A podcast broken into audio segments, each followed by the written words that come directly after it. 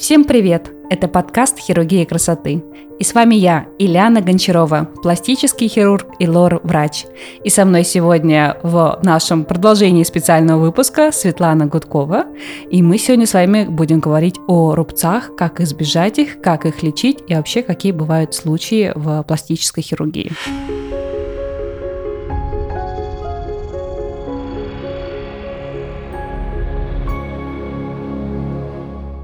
Привет, Свет. Привет. Мы, в общем-то, уже вторые сутки сидим и записываем этот подкаст, потому что, ну, вторую часть мы должны записывать на следующий день. Так все делают, правда?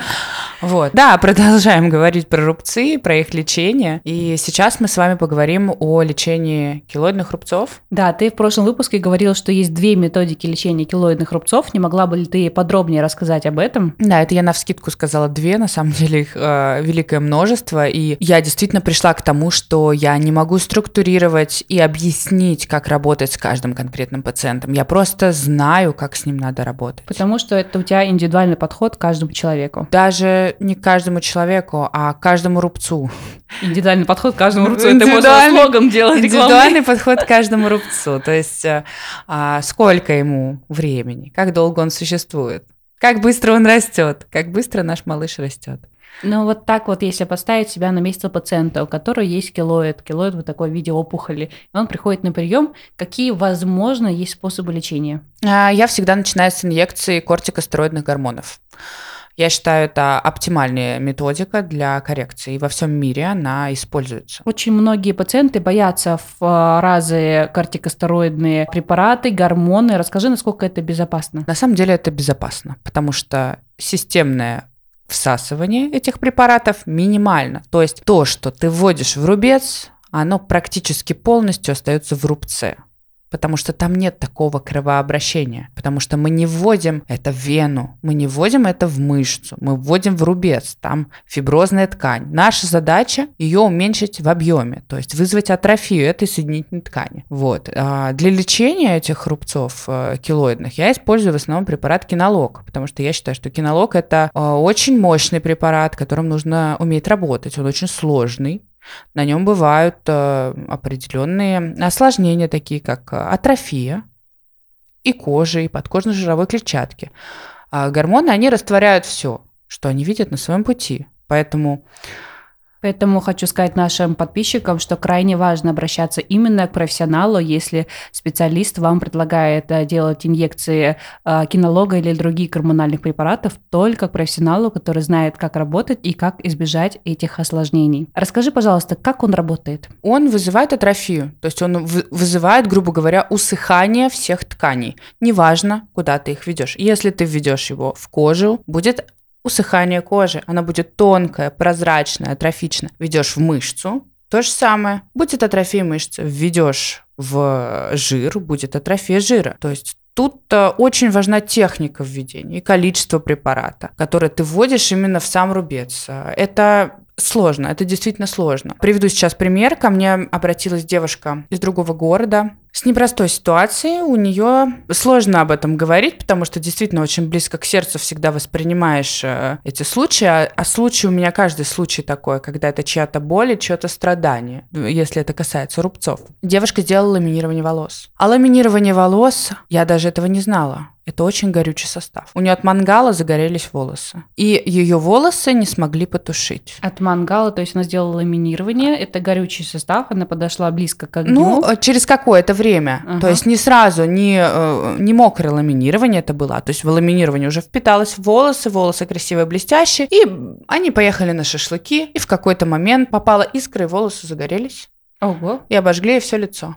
Надо пояснить для наших слушателей, что обычно, если попадает какая-то искра на волосы, волосы не возгораются. То да, есть, все верно. как правило, искра потухает, может немножечко подпалиться где-то участок волос, но они не горят. Поэтому это действительно оказалась опасная вещь. И интересно, это все-таки это конкретно этот состав ламинирования или это вообще процедура сама по себе опасна и может таким образом попасть любой человек, кто делает ламинирование? А, я думаю, что в целом те вещества, которые используются в составе, да, там формальдегиды, Мгм. содержится. Это правильно? Я я говорю, нет? Не знаю, надо спросить, надо будет у стилиста. Да, на- да, спросим у стилиста. В общем, а, насколько я поняла, а, все составы для ламинирования. А, Может быть, я не права, может быть, я не права, но я так вот для себя сделала вывод, то, что они горючие вещества. И как пострадала эта девушка, помимо того, что у нее спалились волосы? Ей обожгло все лицо.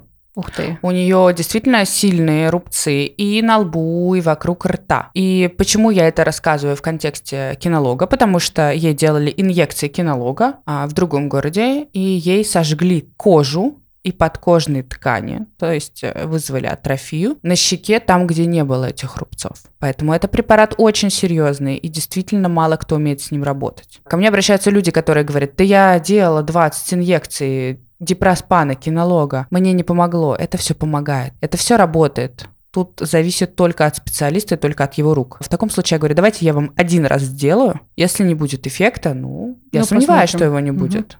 И эффект всегда есть. И ко мне люди ездят из других городов, со всей России, потому что они видят эффект. Достаточно ли одного укола, или это необходимо курс делать? Тут а, наша задача довести рубец, если мы говорим о гормонах, о дипроспане или о кинологии до уровня окружающей кожи. И удержать его на этом уровне. То есть нам не надо получить западение, и нам не надо оставить плюс ткань. Нам нужно выровнять его до окружающей кожи. Далее э, мы доводим его другими методиками. То есть, допустим, я люблю подключать сосудистый лазер. Или одномоментно я выполняю и инъекцию, и сосудистый лазер. И далее, когда я получаю уже стойкое Ремиссию? ну, ну да, когда я получаю рубец в уровень с окружающей кожей, я назначаю консервативное лечение. А поясни, пожалуйста, для наших слушателей, что такое сосудистый лазер?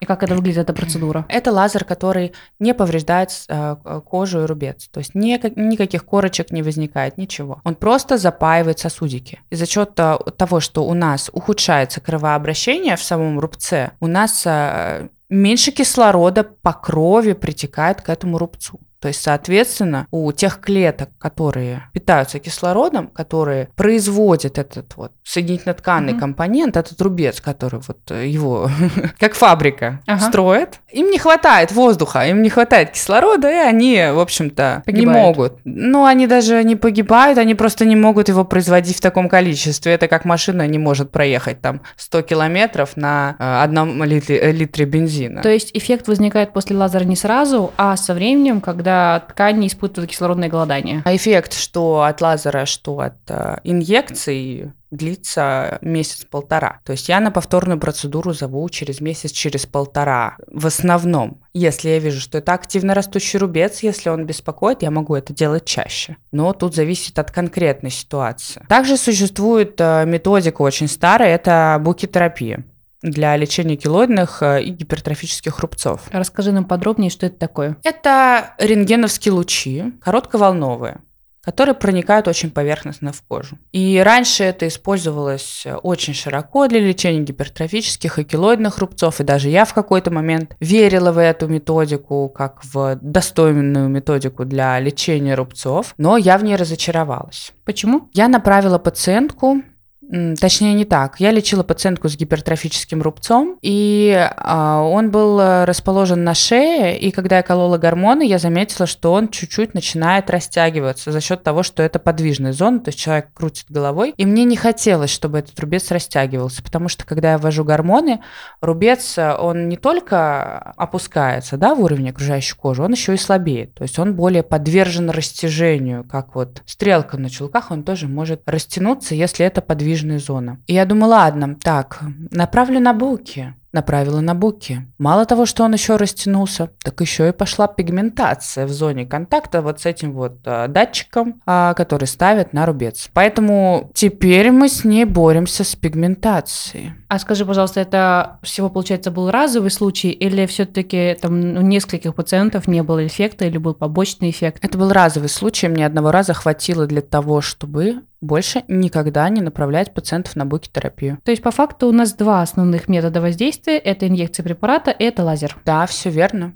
Плюс поддерживающие методики, то есть это силиконовые пластыри. А когда мы говорим о килоидах, мы не говорим о гелях, мы говорим именно о пластырях. Мы говорим о накладках силиконовых, о серьезной компрессии, о компрессионном белье. Если это обширные какие-то ожоги, то мы с пациентами подбираем компрессионное белье, которое давит на эти рубцы. Слушай, а вот ко мне обращаются иногда пациенты с килоидным рубцом и просят его хирургически удалить. Возможно ли хирургическое сечение килоидного рубца? Расскажи подробнее. Да, возможно. А хирургическое сечение килоидного рубца возможно, но а, мы говорим о том, что если есть склонность кожи к формированию килоидного рубца, мы можем получить рубец в несколько раз больше, чем он был до операции. Поэтому, если я хочу сечь какой-то килоидный рубец, я сначала его подготавливаю при помощи инъекций, при помощи сосудистого лазера, если я вижу там сосуды, то есть я делаю дерматоскопию, то есть под увеличением смотрю, если в рубце какие-то поверхностные сосуды, я их убираю, и когда я чувствую, что рубец уже не растет, он спокойный, он мягкий, он начал светлеть, я могу его иссечь. Но после момента иссечения этого рубца мы начинаем держать руку на пульсе и э, держим руку на пульсе настолько, что если какой-то признак, пациент на следующий день ко мне приезжает, и мы делаем инъекции.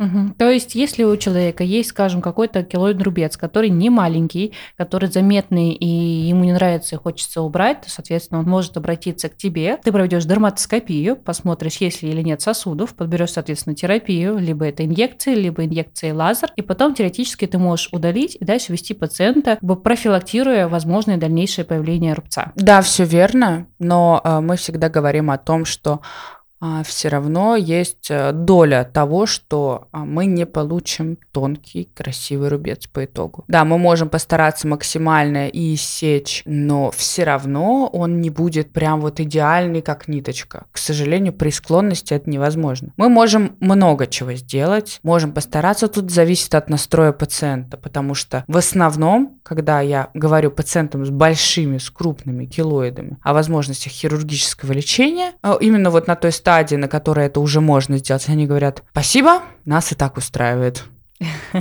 Но это если мы говорим про килоидные рубцы. А если мы с тобой поговорим про обычные рубцы, скажем, может быть, гипертрофические, атрофические или даже нормотрофические, но широкие. Если человек э, ранее перенес какое-либо вмешательство, то ли это была пластика, либо обычная операция, возможно ли как-то с этим рубцом воздействовать, взаимодействовать, чтобы сделать его меньше, аккуратнее, может быть, из широкого рубца сделать тоненькую ниточку или там из гипертрофического сделать нормотрофический? Да, тут зависит в первую очередь от склонности человека. Если у человека нормальное формирование рубцов, но у него широкий рубец, э, в принципе, мы можем его перешить и посмотреть, нет, даже не посмотреть, сейчас скажу. То есть, в принципе, мы можем его перешить, сделать пластику, но надо понимать, почему он широкий. Может быть, он расположен в зоне э, колена, или в зоне плечевого сустава, или в зоне локтевого сустава. Животы он... бывает часто после родов, э, после кесарево сечения образуется широкий рубец. Если мы говорим о том, что есть избыток ткани, мы можем сделать абдоминопластику, угу. убрать как избыток ткани, то есть вот этот вот фартук, избыток кожи, так и сделать пластику рубца. Если мы говорим о том, что кожи не хватает, и это локоть или колено или плечо, где мобильная зона, то э, я говорю своим пациентам, что овчинка выделки не стоит, и что лучше поработать с качеством самого рубца, чем его иссекать и получить такой же рубец. Подскажи, пожалуйста, а тебе доводилось работать с рубцами после эстетических операций? Да, конечно, доводилось, и после блефаропластики, и даже с фиброзом после блефаропластики с подкожным я работала дипроспаном, а, с рубцами после подтяжки лица, с различными там килоидами в области ушей после отопластики. В с... каких случаях обращаются пациенты? Когда рубец там, красный или, допустим, когда он очень широкий, вот по твоему опыту? Ко мне обращаются пациенты, которым никто нигде не смог помочь и у которых уже все сроки упущены, и мне надо э, э, корректировать вот эти вот э, ситуации. Потому что почему-то в основном ко мне приходят пациенты уже на стадии там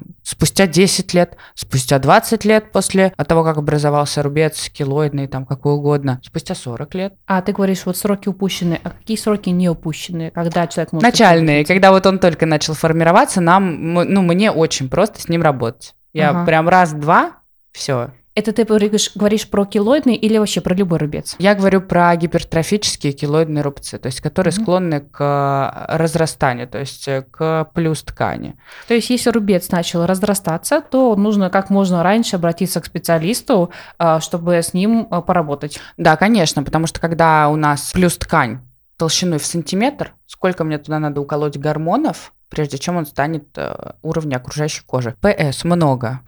Слушай, а я вот часто слышу от э, косметологов, от, в принципе, пациентов, что обращаются на шлифовку рубца. Ты можешь рассказать, что это за процедура и в каких случаях она нужна?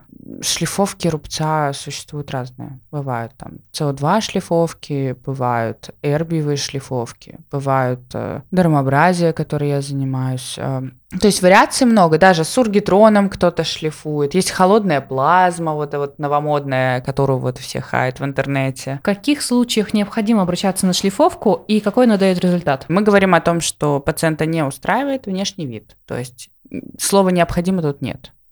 Тут угу. есть э, слово а, «я хочу улучшить эстетику внешнего вида этого рубца». И когда я смотрю на этот рубец, я могу сказать, что я могу с ним сделать. Я могу, допустим, сгладить контуры, или я могу там даже провоцировать регенерацию. У меня девчонка была с ожогом после игольчатого РФ-лифтинга, с атрофическим рубцом, но э, я увидела, что там э, сохранен аппарат кожи, то есть рубец он такой. Ну, то есть там присутствуют поры, волосяные фолликулы, и есть откуда образовываться новому эпидермису. Угу. И я, скажем так, работала с направленной регенерацией. То есть я выращивала новую кожу ей. Как ты ее выращивала? Я снимала поверхностный слой при помощи аппарата для дермобразии и ожидала эпитализации. Это сильно больно?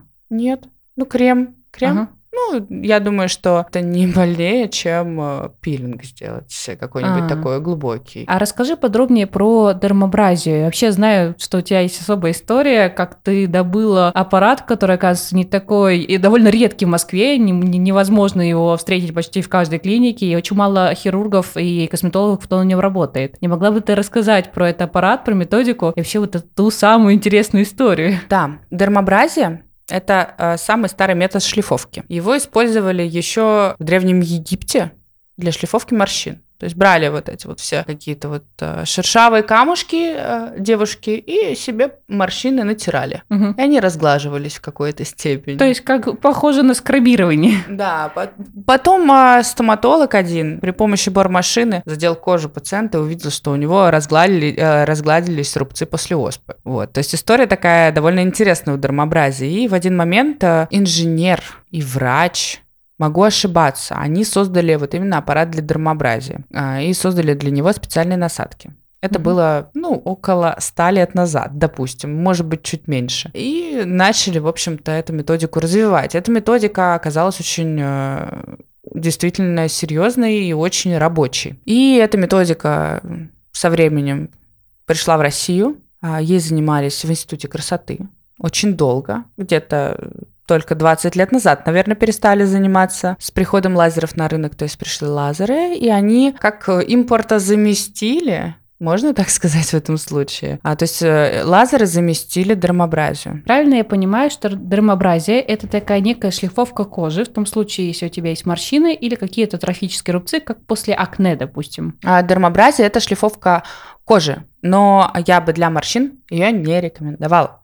То есть ее можно делать, если очень-очень-очень глубокие морщины и очень-очень прям вот катастрофа вот такие морщины. Вот во всех остальных случаях я бы не рекомендовала, потому что когда я делаю дермобразию, именно с целью эстетики, я убираю часть пигмента из кожи. То есть кожа, она становится более белесая. И я это вижу, мне это не нравится. А ни разу не можно? Нельзя этим методом, наоборот, как-то убрать пигментные пятна, допустим, старческие или от солнца? Можно, но есть менее инвазивные методики аппаратные, которые существуют сейчас. И я предпочитаю всегда обходиться меньше крови для достижения результата. То есть, если мы говорим о пигментных пятнах, если это мелазма та же самая, я всегда за фототерапию. Если мы говорим о сибарейном кератозе, то есть это новообразование кожное, то это уже другие методики удаления. Они бывают как с повреждением, так и без повреждения кожи. Дермобразия – это методика, которая позволяет шлифовать именно сложные рубцы на лице. То есть это послеожоговая рубцовая деформация. Это вообще в принципе серьезно серьезной деформации лица. Это пересаженные лоскуты. Это не то, чтобы там у меня какой-то тонкий рубчик, я вот хочу его чуть-чуть улучшить. Но можно, да. Но это вот для меня методика, которая действительно позволяет скорректировать какие-то серьезные деформации именно лица. Потому что на теле я дермобразию не использую.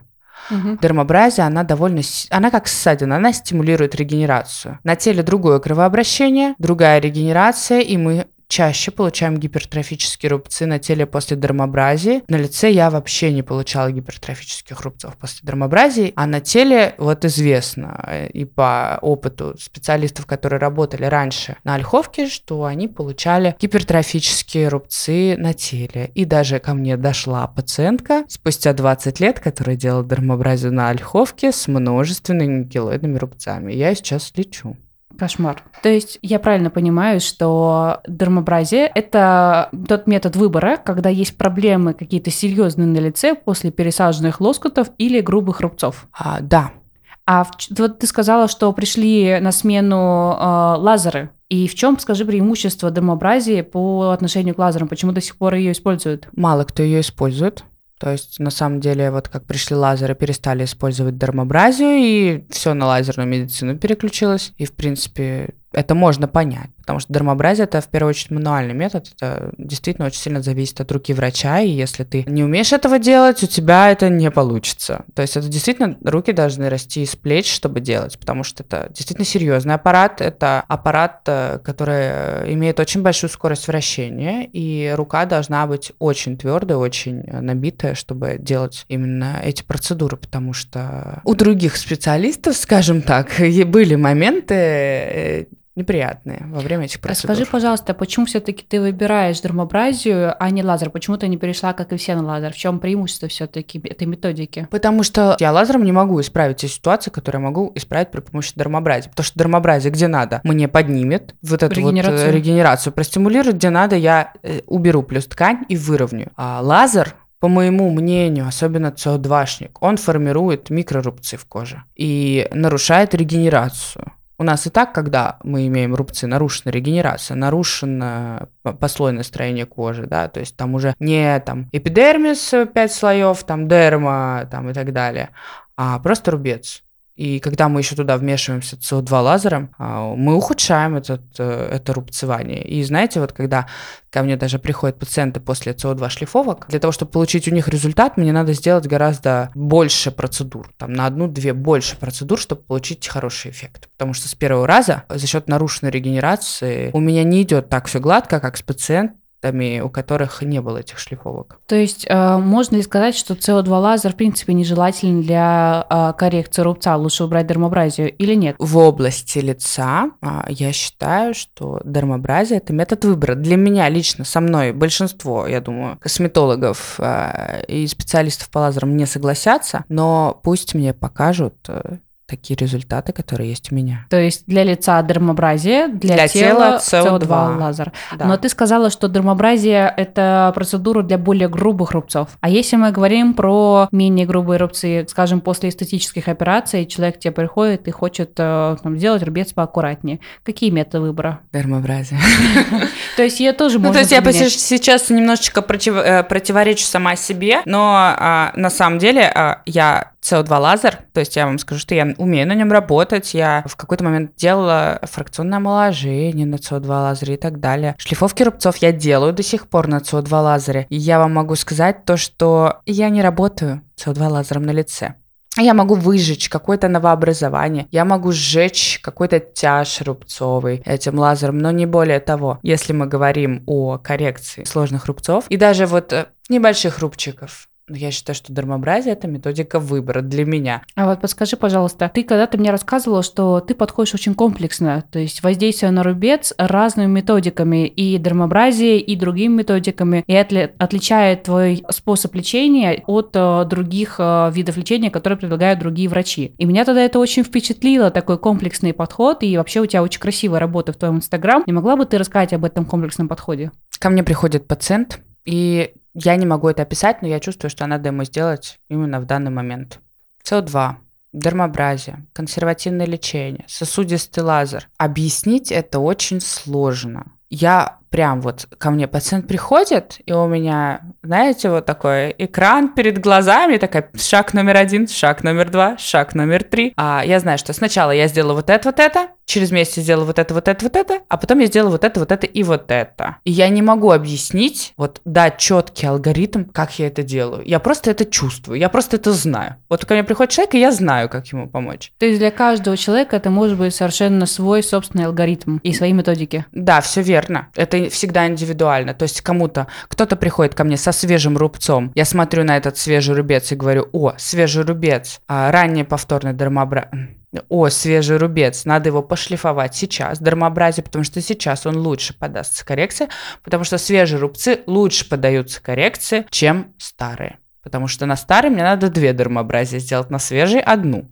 к примеру, а приходит другой пациент, я смотрю и думаю, и вижу, что сейчас ему вообще нельзя никак, а, никакую травму этому рубцу создавать, надо этот рубец успокоить, надо а, и, максимально вот просто довести его до состояния, выждать год и только потом говорить о каких-либо шлифовках. То есть это вот настолько каждый раз индивидуально. То есть когда я вижу, что рубец неспокойный, он склонен к гипертрофии, особенно если это после ожоговый рубец, то я его шлифовать э, на ранних сроках, скорее всего, не буду буду. Но тут зависит именно от той ситуации, которую я вижу в настоящий момент. И если бы я могла объяснить тот алгоритм, на котором я работаю, я бы его рассказала. Но просто я отучилась и там, и там, и там, и там. Я впитала в себя все эти знания, они у меня все время как калейдоскоп переливаются для каждого пациента. И я не могу дать, вот, допустим, придет ко мне врач и скажет, научи меня работать так же, как ты. Я могу объяснить какие-то базовые принципы, но я не, не могу научить работать так, как я, потому что нету четкого алгоритма.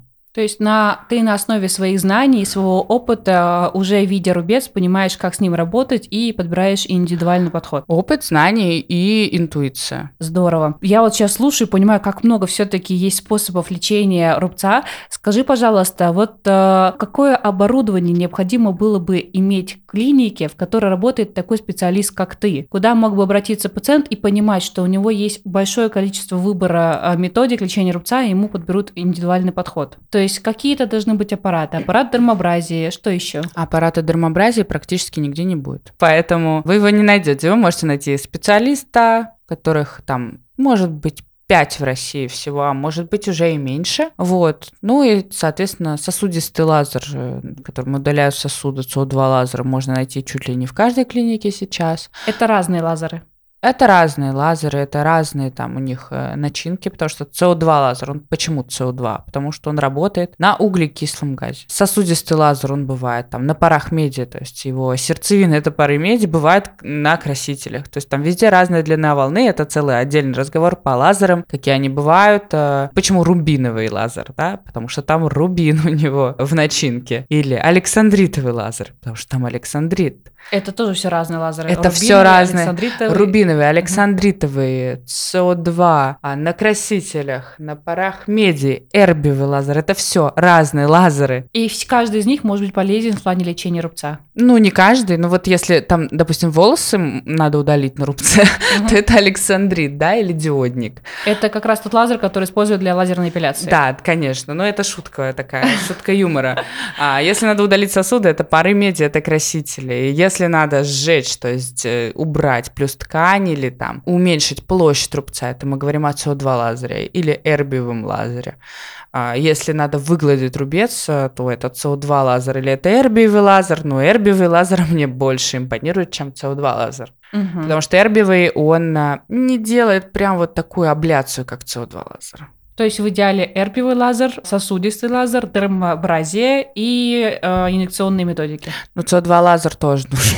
И СО2 Надо все. Хоть я его хаю, но в каких-то случаях он мне нужен, понимаете? Ну, то есть мне надо все. Мне надо все, чтобы я могла просто взять и операционное, пожалуйста, скальпель, наркозный аппарат для реконструкции и, и еще, пожалуйста, тату-машинку для пигментации. А еще э, Просто вот все. Мне надо все. То есть со мной, э, как со специалистом, очень сложно работать, потому что я очень требовательная ко всему. Мне нужно все, мне нужны все аппараты. Этот аппарат мне не нравится, на нем я работать не буду. С инженером поругаюсь, скажу, почему вы не можете делать так, не можете делать так. Вот. Э, Слушай, то есть я капризный я... специалист в этом плане. Насколько я знаю, э, у тебя есть свой аппарат дермбразии, и тебе он достался с большим трудом, и это была очень интересная история. И я предлагаю нам э, рассказать эту историю нашим э, слушателям в следующем выпуске, который мы обязательно Запишем. Ну да, только я добавлю то, что э, я бежала с этим аппаратом и боялась, что у меня его отберут. То есть я его практически украла. На самом деле он был украден, но не мной. Хорошо. Эту историю мы обязательно услышим в следующем выпуске. Мы с вами не прощаемся. Всем до новых встреч.